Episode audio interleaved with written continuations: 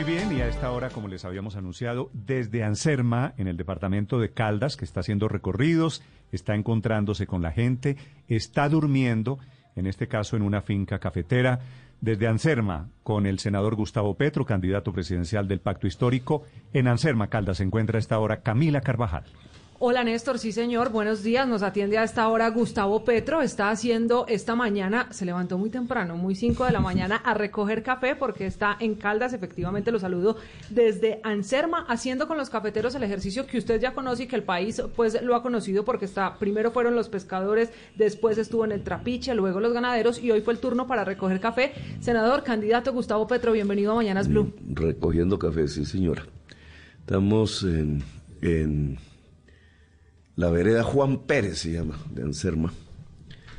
Y en una campaña, digamos, porque obviamente estoy en campaña, me quedan pocos días, pero que tiene que ver más con la vivencia cotidiana de la gente en Colombia y sobre todo en esas partes excluidas, tanto territorialmente como económicamente, socialmente. Eh, ha sido muy interesante, me ha gustado mucho, digamos, así era yo muy de joven antes de llegar a estas labores parlamentarias que me cambiaron un tanto la existencia, pero me gusta esa energía de la existencia cotidiana de la gente sobre la cual he trabajado un programa de gobierno de acuerdo a sus necesidades y que quiero que sea lo más concreto posible lo que permita mejorar la existencia diaria de las familias en Colombia. Claro, candidato, llegó este jueves esperado, sobre todo en las últimas horas en la opinión pública, después de la decisión que tomó el Tribunal Superior de Bogotá, que ordenaba el debate presidencial antes de ir a, la la, de ir a las urnas. Usted ha dicho que está listo, que ya la campaña además se notificó de ese proceso y que esperan es la respuesta del otro lado. Finalmente, ¿habrá o no habrá debate presidencial? Por mí, sí. yo no tengo ningún problema de expresar mis opiniones y debatirlas como ya hice, yo no sé cuántos debates, creo que hice más o menos unos 12, 13 debates entre la consulta, la primera vuelta, etcétera. No tengo ningún temor a eso. De eso se trata la democracia. ¿Pero algún guiño, alguna respuesta de la campaña del otro candidato? No, nada. Muy bien, Néstor, lo escucha a esta hora el candidato a la presidencia, Gustavo Petro. Gracias, Camila. Senador Petro, buenos días. Buenos días, Néstor, ¿cómo está usted? Bien, usted, estamos a tres días de elecciones, tal vez como nunca antes en su trasegar político, en sus anteriores candidaturas presidenciales, ¿es lo más cerca que usted se ha sentido hoy a ganar la presidencia? Sí, claro, la, la, en, realidad yo no me presenté a ganar la presidencia, ni en el 2010, que fue que yo lo que esperaba era un debate con Uribe porque estaba, se estaba planteando la tercera, el tercer mandato de Uribe en ese momento y terminé fue metido en algo que ni esperaba. Y en el 18, eh, que también creí que entraba era apoyar a Humberto de la Calle y el proceso de paz. Y terminé ganándoles, ¿no? Porque ellos rechazaron la consulta popular que les propuse que hiciéramos para unirnos. Y bueno, ahí ya en la segunda vuelta sí sentí que era posible. Cuando se llenaban las plazas, cuando las encuestas decían, bueno, a pesar de que este señor siempre estuvo en Punta Duque, ¿no? De, esa segunda vuelta, pues yo estaba ahí, cerca. Ahora, indudablemente, el objetivo es ganar. Y de eso depende, digamos, toda la estrategia que hemos construido, estos siete meses de actividad en donde he ganado literalmente tres elecciones, las parlamentarias, que quedamos de primeras, la consulta, que en ese momento también quedé de primeras, no solo respecto a mis, mis competidores dentro del movimiento, sino en conjunto todos los candidatos que se presentaron. Eh, en primera vuelta vuelvo a ganar. Y ahora indudablemente estamos muy, pero muy cerca en una cosa que se vuelve delicada, pues que es como el filo de la navaja. Las fuerzas de la sociedad se aglutinan a un lado, al otro. Todo lo que yo creo que, que es el pasado se está alineando contra, contra mí, digamos, en muchas regiones de Colombia. Nosotros también hemos logrado alinear todo lo que podrían ser las fuerzas democráticas de ¿Qué Colombia. quiere, ¿Qué quiere decir que el pasado se está alineando contra usted? Pues lo que hemos luchado, el- el- los grupos que, que se ligaron al crimen, básicamente en la política, el proyecto uribista en la versión más agresiva, la más, la más dura, llamémosla así, eh, contra el cual pues he luchado durante este siglo. El cierto pensamiento conservador, un poco ligado al machismo, a las a la premodernidad, llamémoslo así, que está de atrás en la sociedad colombiana, eso sí, incluso antes de que naciéramos, pero que está allí, sigue vigente ese tipo de premodernidades. Todo eso se va juntando, los odios, los miedos, porque las campañas que realizan contra mí generalmente se montan sobre miedo y sobre mentira. Fíjate que, que, digamos, llevan años, porque ni siquiera son estos siete meses, sino que años desde el 18, planteando una serie de tesis en medios de comunicación, en redes, incluso a veces campañas pagas, diciendo que voy a expropiar, diciendo que me voy a quedar en el poder, diciendo que voy a quemar iglesias, diciendo... Pero comencemos, pero comencemos hablando de algunos de sus miedos, si le parece. Y Pues- fíjese que nos han interferido, eso nunca había pasado incluso en la historia de América, con excepción del Watergate. Nos han interferido todas las comunicaciones estratégicas y de base de la del, del movimiento político, ni siquiera la campaña o que datan de hace ocho meses para acá.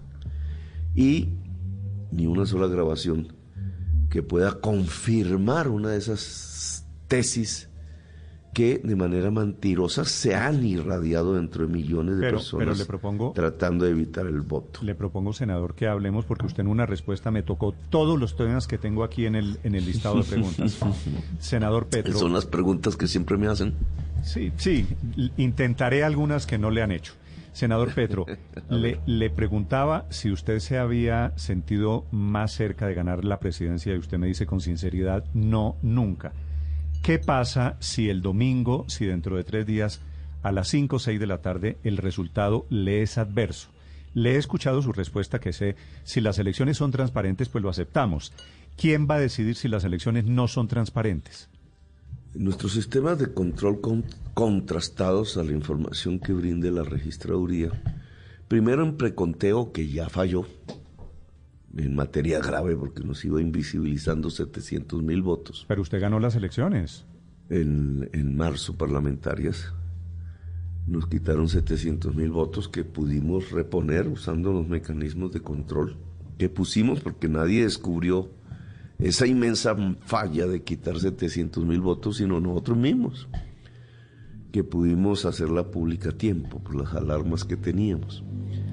En, esta ocasión, en primera vuelta, le mostramos al registrador cómo se había eh, afectado el software, el software de Thomas Greg, en el conteo de 500 mesas, que no era muy importante, pero que sí mo- mostraba cómo era modificable el software.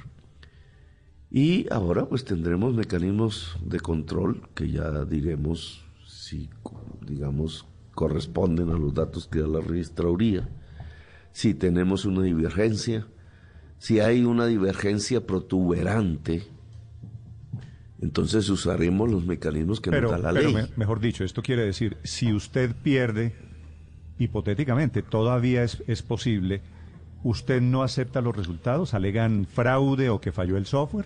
No, pues depende de la contrastación. Si la de nuestros mecanismos de control con los datos de la registraduría dicen sí, como ha pasado antes, en el 2018, por ejemplo, pues nosotros decimos públicamente, eh, aceptamos el resultado, así yo pierda. Si los mecanismos, como nos pasó en marzo, nos dan una alarma que terminó siendo cierta y recuperamos 700 mil votos en el escrutinio, pues procedemos a esos mecanismos de control y hacer el escrutinio con las reclamaciones que hay que hacer. Senador Petro, en las últimas horas se han producido más de 20 capturas, han reportado la Fiscalía y la Policía de integrantes de la llamada primera línea que habrían participado en delitos cometidos durante el paro de abril del año pasado. Y usted envió un mensaje en Twitter en las últimas horas haciendo un llamado a los jóvenes para que no caigan en eh, tentaciones de violencia. ¿Ustedes tienen información de que habría algunas personas, algunos jóvenes, invitando a manifestarse en caso de que usted pierda el próximo domingo? No, no había nada de eso. Lo, lo que están buscando, y en esto pues me sirve la, la transmisión de este mensaje, es que la juventud caiga en la trampa de movilizarse como hace un año. Porque la única manera que tienen para ganarme en este momento es desatando el miedo. Eso lo están haciendo desde el gobierno de Duque. Y lo que están haciendo a tres días de elecciones, que es capturar jovencitos, mujeres, eh, jóvenes en, en el país, ya van varias, no es más, sino que están picándolos, están provocando, ya verá usted cómo en una semana los sueltan porque no hay ningún tipo de evidencia jurídica como ha venido pasando. Pero la intención de quienes hacen eso es que la juventud de esos barrios populares vuelva a salir a las calles para echarnos la culpa a nosotros y producir un ambiente de malestar el día de elecciones que creen ellos les va a beneficiar con votos hacia el candidato del gobierno. Entonces, lo que yo le pido a la juventud es no caer en esa trampa. Ojo, no caigan en la trampa. Aquí de lo que se trata es salir muy tranquilamente a las urnas masivamente porque entre más salga a votar la juventud, más ganaremos, más se cambiará el poder en Colombia. Y estar tranquilos sin caer en ninguna provocación que les están tendiendo pero, los están provocando. Usted habla de provocación y habla de una trampa, pero es que estas capturas, esta decisión de devolver incluso algunos de casa por cárcel a la cárcel no le está tomando el gobierno, le están tomando jueces de la República. Sí, pero yo estoy hablando de lo que están haciendo el día de ayer. Y eso no tiene que ver con los jueces. Eso tiene que ver con otras entidades que son del gobierno o adictas al gobierno pero son jueces, eh, senador Petro, y la fiscalía que está diciendo que tienen eh, pruebas sólidas, que tienen evidencias contra estos muchachos. Iban 20 en las últimas horas. Sí, la vez pasada y dijeron lo mismo y lo soltaron los jueces. Esa es la realidad. Ustedes mismos publican las noticias. Claro, los sectores de, que son adictos a la violencia y a la represión de las, de las protestas que la gente hace pues dicen que es que los jueces eh, son gastrochavistas o cosas de esas. Pero lo cierto durante todo este periodo es que han capturado más de 3.000 jóvenes, más de 3.000. Yo no sé por qué a estos gobiernos les gustan las cifras de miles de jóvenes. Al principio los mataron, 6.402. Pareciera que eso fuera nada, ¿no? 6.402 jóvenes asesinados solo para hacerlos pasar como guerrilleros dados de bajas. Y ahora miles de jóvenes detenidos a lo largo y ancho de Colombia. Y todos esos jóvenes que detuvieron, más de 3.500, están libres. Es decir, los detuvieron arbitrariamente. Mm, pero, doctor. ¿Para qué? Para ocasionar miedo. No hubo en los paros de hace un año, no hubo por otro lado excesos, vandalismos, degollados, bloqueos, ¿eso no son actos de, violencia y de delincuencia que toca castigar? Sí, pero es que usted vio 100 mil, 200 mil jóvenes, capturan 3 mil y los mándalos eran 15, 20 y a veces infiltrados. Y entonces cogieron la noticia de los bandos, vándalos para que no se legitimara las demandas que estaba haciendo una parte de la sociedad, que no era más que se derogara una reforma tributaria que le ponía eh, impuestos a la comida. Ahora están volviendo a proponer lo mismo en la otra campaña. O que querían estudio, etcétera, lo que ya sabemos en toda la sociedad colombiana que está ocurriendo en Colombia, que no es más que está creciendo el hambre. Y está creciendo el hambre en los niños, en los jóvenes, está creciendo el hambre sobre todo en las mujeres muchas de ellas mamás solas con niños. Y entonces, ¿cuál es la solución? Cárcel. Pegarles, quitarles los ojos, tratarlos como vándalos, incluso en muchos medios de comunicación. Y yo les pregunto, ¿y la solución no es más bien acabar el hambre? Abrir sedes universitarias y abrir las oportunidades de la vida. ¿No es un mejor camino? ¿De cuál es el problema de hacer eso?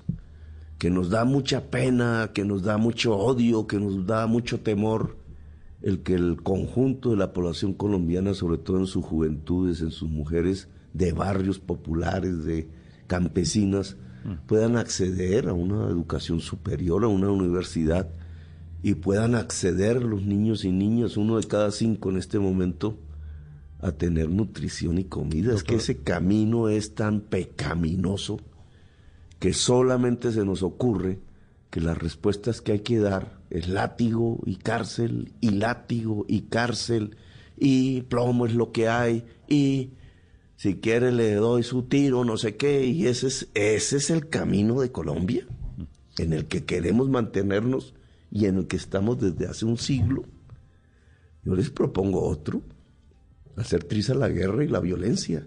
Y ese tipo de lenguajes. Ah, quisiera... Si la gente sale a una calle es porque tiene hambre, entonces ¿qué es lo que tiene que hacer un gobierno? Resolver los problemas del hambre. Mm. Doctor Petro, a propósito de esos temas de primera línea de las capturas, quisiera preguntarle, usted, que es por supuesto el jefe del petrismo, que tiene unas barras bravas, y que tiene unos sectores pues que son duros y que se mueven muy fuerte en redes sociales. ¿Cómo se imagina que va a reaccionar el petrismo en el otro escenario del que le he preguntado? Si gana las elecciones, mejor dicho, ¿qué cree usted Primero va a pasar con el petrismo El petrismo no existe.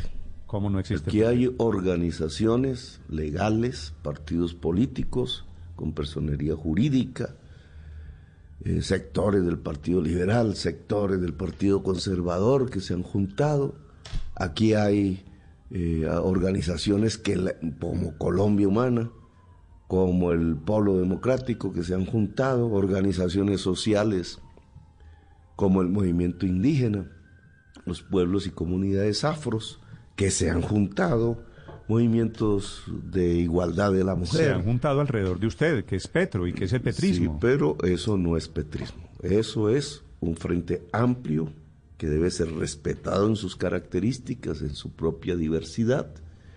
¿Cómo va a reaccionar el Frente Amplio si ganamos? Pues alistándose a gobernar. No, no, no le estoy preguntando. ¿Cómo va a reaccionar el Frente Amplio si perdemos legítimamente? Pues pasando a una oposición tranquila como la hemos hecho siempre.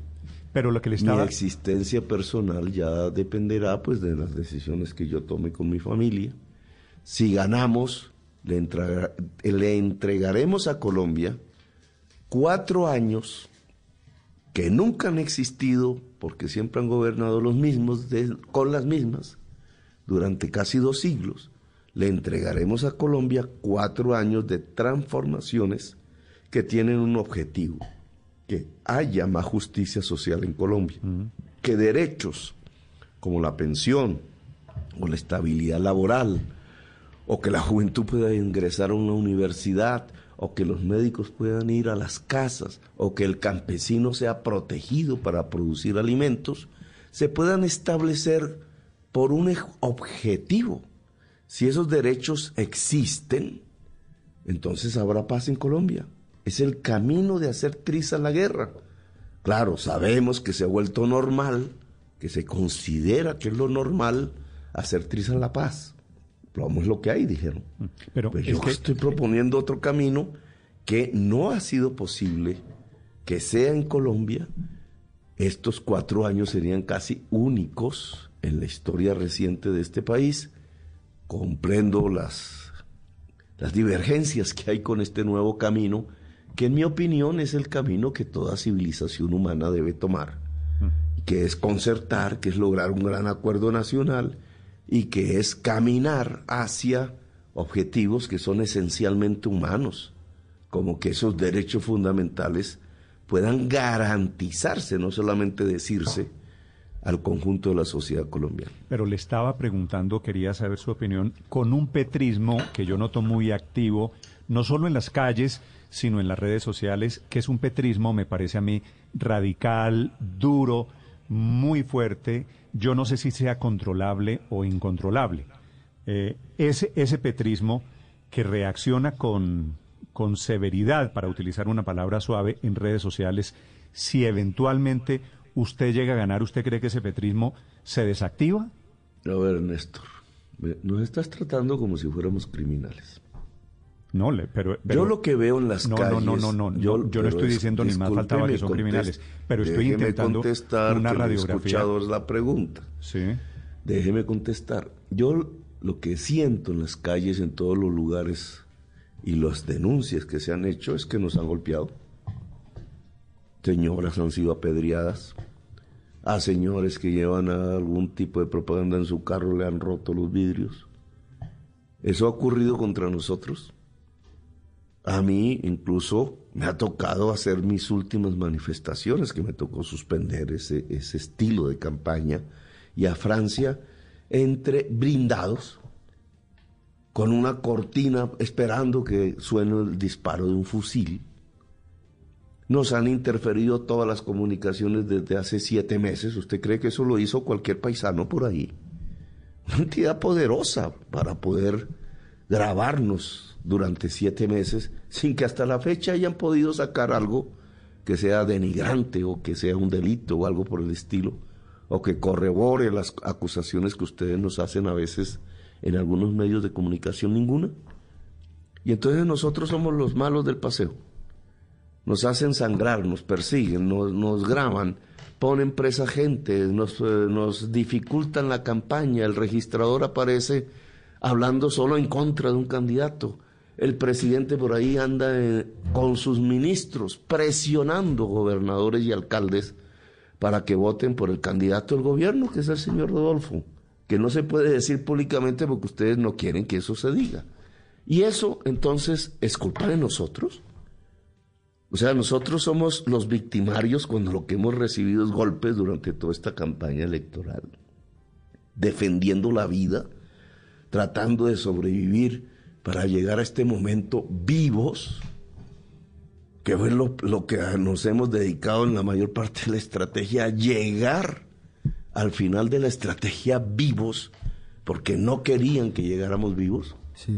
Superando todos los procesos judiciales, etcétera, porque pudimos demostrar que no nos robamos un peso, que no somos corruptos. El contrincante está en una etapa de proceso judicial que indica que su destino ya depende de los jueces, no de los fiscales, por un delito con indicios graves de corrupción.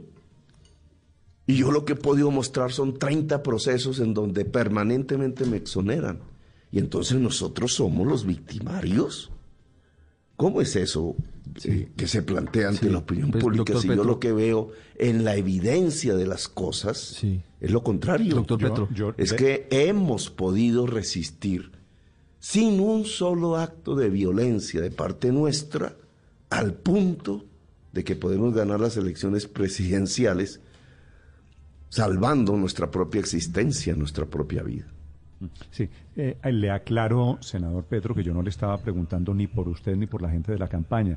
Pensé que había un acuerdo, que estábamos de acuerdo en que hay unas barras bravas tanto de un lado como del otro y me interesa saber a partir del lunes cómo vamos a construir un clima de reconciliación para desactivar todas las alarmas que están encendidas el día de hoy, para desactivar este clima de hostilidad que me parece que todos estamos sintiendo.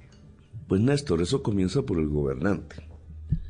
En mí comienza, no es que dependa exclusivamente, pero comienza porque ustedes no vean un presidente que está diciendo eh, ante un opositor le pega una trompada en la cara o le diga, te doy un tiro, no sé qué, o en la jeta, no sé qué, y así.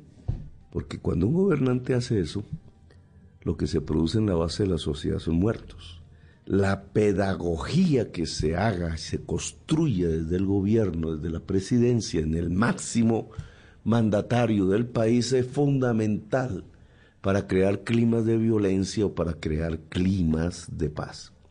Por eso lo que le estamos proponiendo a la sociedad colombiana es construir un gran acuerdo nacional mi primer día, segundo día en el gobierno nacional, será invitada la oposición que se declare como tal eh, ante el triunfo electoral que tengamos el domingo. Será invitados bajo los liderazgos que quieran.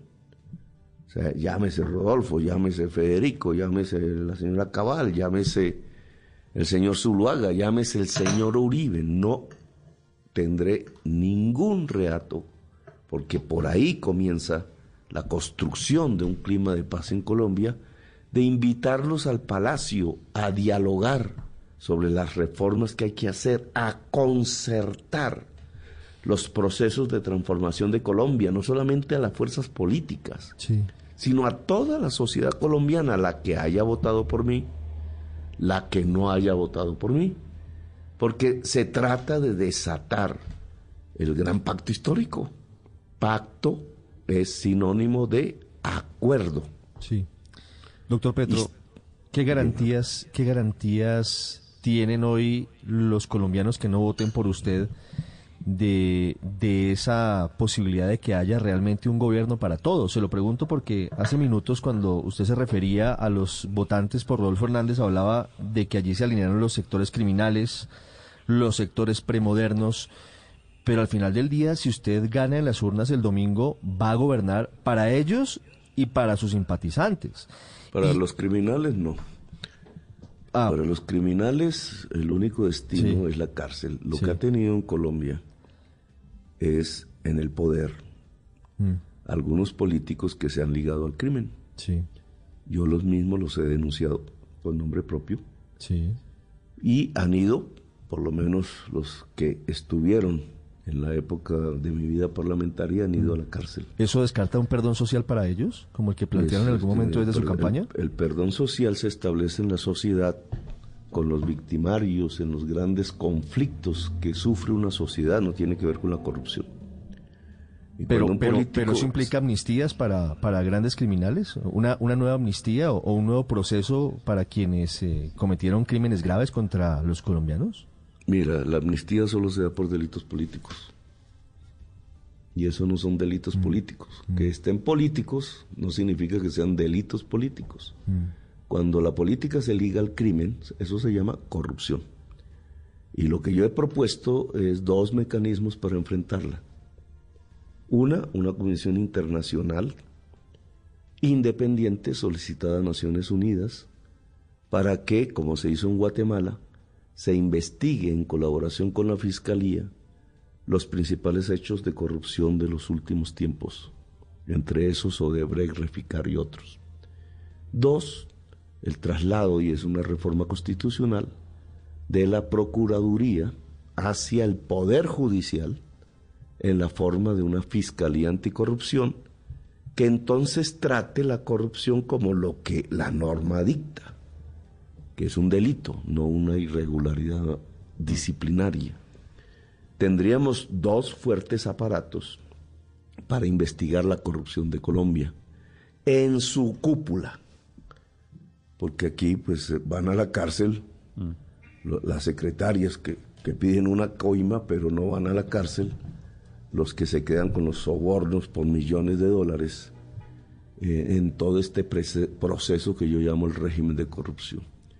Eso no tiene nada que ver con lo que estamos hablando de la reconciliación nacional. Ah, de, eso, le, quería preguntar. es más, la reconciliación nacional se puede establecer en Colombia si los corruptos van a la cárcel. Sí. Doctor Petro, ¿cómo es la idea que le escuché a usted la propuesta de llevar a Álvaro Uribe o de reunirse con Álvaro Uribe el día de su, de su posesión. Es decir, ¿hay allí un mensaje, una bandera blanca de reconciliación en algún sentido? Pues es que la reconciliación nacional pasa por allí. Es un acuerdo nacional. Pero ¿cómo se imagina usted una reunión con Uribe? Con Uribe? ¿Acuerdo sobre qué, por ejemplo? No, mira, un acuerdo nacional tiene una arquitectura que estamos diseñando. Esto hay que ponerlo en la práctica, no solo en el discurso que pasa por el diálogo regional. Las regiones en Colombia, si quieren superar los conflictos, porque el conflicto colombiano es básicamente regional, tiene unas especificidades, no es lo mismo lo que pasa una región que en otra. Si queremos realmente superar esa conflictividad violenta que tenemos desde hace un siglo en realidad, pues debemos encararla también desde el punto de vista regional. El diálogo social, ojo con esa palabra social, es la ciudadanía que entra en diálogo en las regiones y que nos permite la base de un acuerdo nacional. Ahora, ¿qué ciudadanía? Pues toda. Todos sabemos que una parte de esa ciudadanía, en un porcentaje que pudo ser mayoritario antes, que quizás sea minoritario hoy, lo vamos a ver, pues ha visto en el expresidente Uribe uno de sus líderes. Sí. Entonces, precisamente un acuerdo nacional debe establecer que todas y todos puedan estar en ese proceso de concertación, sin exclusión, y me refiero a las ciudadanías y me refiero a sus dirigentes, no estoy hablando de la criminalidad, estoy hablando de la ciudadanía. En, en, ese, en ese acuerdo, en esa reunión, usted se encuentra con Álvaro Uribe pero Álvaro Uribe, por otro lado, está, tiene denuncias y peleas judiciales, como usted lo sabe mejor que yo, con unas personas muy ilustres que están en su campaña. ¿Eso significaría, en algún sentido, también hablar con ellos, eh, cesar eh, hostilidades de lado y lado? Hostilidades cesan. Ya lo que haga el Poder Judicial es autónomo, es el Poder Judicial debe ser independiente del presidente. No depende de procesos políticos propiamente.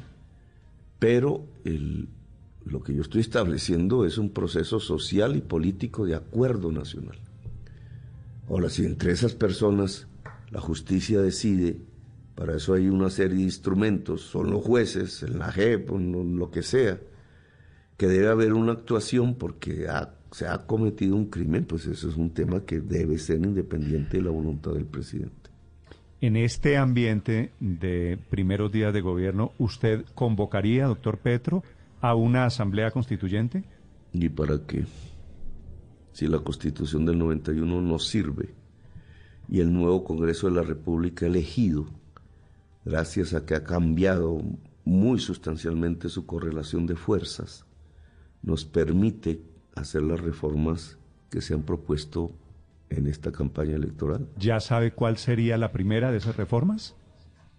Pues hay una serie de medidas que usted tiene que diferenciar un poco por los instrumentos jurídicos, unas más complejas que otras, unas más inmediatas, por tanto, si los instrumentos jurídicos son más simples. Por ejemplo, eh, el hambre.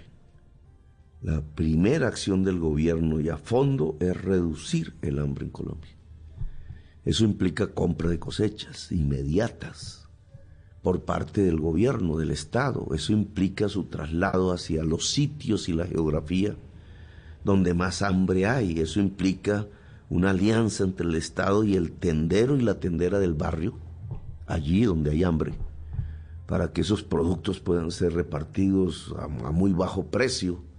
Eso implica eh, organizar la sociedad que hoy tiene hambre para que se puedan nutrir, sobre todo y en primer lugar, los niños y las niñas, porque el hambre en la primera infancia es irreversible. Por eso hemos eh, planteado no solamente este, este tipo de políticas, sino la transferencia de recursos de la nación, eh, mejorando lo que hoy existe en el gobierno nacional, que sigue siendo algo de limosna, a unas prioridades como la mamá sola que tiene hijos en la primera infancia, porque allí es donde se eh, ubica el mayor núcleo de la desnutrición en su parte más vulnerable, que es la niñez. Si logramos esa transferencia de medio salario mínimo mes, acerca, según las cuentas del DANE, de 1.200.000 familias que tienen hijos en la primera infancia y cuyo jefe de hogar es la mamá, pues lograríamos, en mi opinión, disminuir sustancialmente el hambre en Colombia y sobre todo en su parte más neurálgica que es la primera infancia. Esto sería... Yo sé que estos temas a ustedes no les interesa mucho. No, claro, y claro por eso siempre surgen otras y otras preguntas. Claro, claro que nos interesan, son los temas más importantes pues, para la gente, pero eh, es importante saber cómo lo va a llevar a cabo. Todo esto lo va a hacer vía emergencia económica. Usted el 7 de agosto eh, se mantiene la idea de que para poder agilizar la destinación de recursos para la compra de esas cosechas debe hacerse a través de una declaratoria de emergencia económica, de un estado de excepción? Pues tiene que haber una aprobación del presupuesto, ¿no? Que se hace en el Congreso. Y en este momento, y eso es tarea del empalme, exactamente es quizás la actividad central del empalme, al ganar el domingo, lo que inmediatamente hacemos es, de acuerdo a la ley, crear las comisiones de empalme, una de las cuales al meterse ya en el Ministerio de Hacienda, entablarle el diálogo con los funcionarios actuales, en el Ministerio de Agricultura, etcétera, es determinar qué queda del presupuesto de este año, que fue aprobado por el gobierno actual y el Congreso actual, para financiar las compras de cosechas de manera inmediata, los subsidios a la importación que se está realizando en este momento a muy altos precios de los insumos agropecuarios que encarecen la producción de alimentos en Colombia, las medidas de protección que podemos tomar para la producción de alimentos en Colombia, que debe gozar de especial protección del gobierno. Este es un énfasis que se vuelve prioritario en la medida en que el hambre ha llegado casi al 40% de la población colombiana.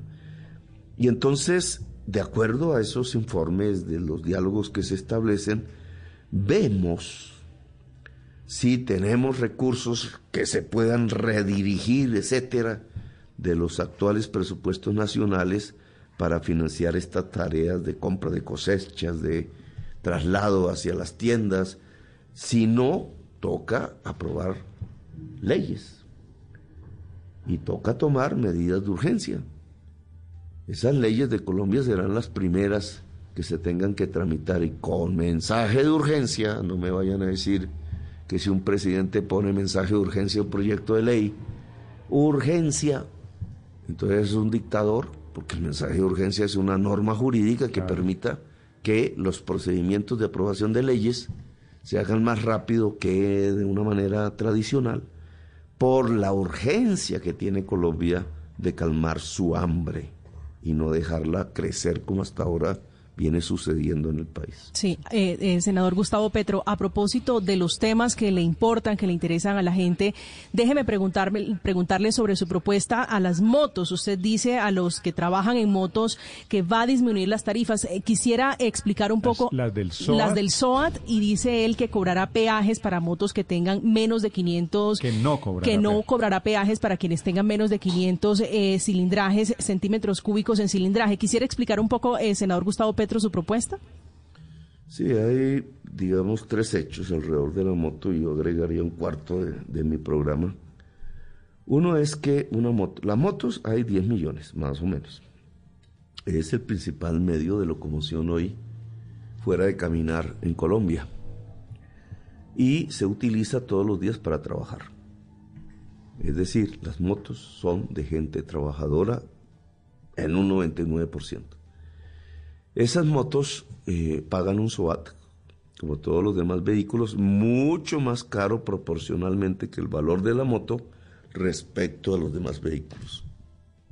Nosotros vamos a reducir los cobros del SOAT para aligerar las cargas que están pesando sobre sectores trabajadores de Colombia. También ha habido en el pasado intentos de poner peajes. Nosotros lo que estamos diciendo es que el mi gobierno no se pondrán peajes a las motos. Y en tercer lugar, hay una política discriminatoria cuando hay multas y eh, accidentes, etcétera, que es la retención de la moto, que para una persona trabajadora significa ni más ni menos acabar su trabajo. Eso no debe seguir existiendo en el país, la moto no se debe retener.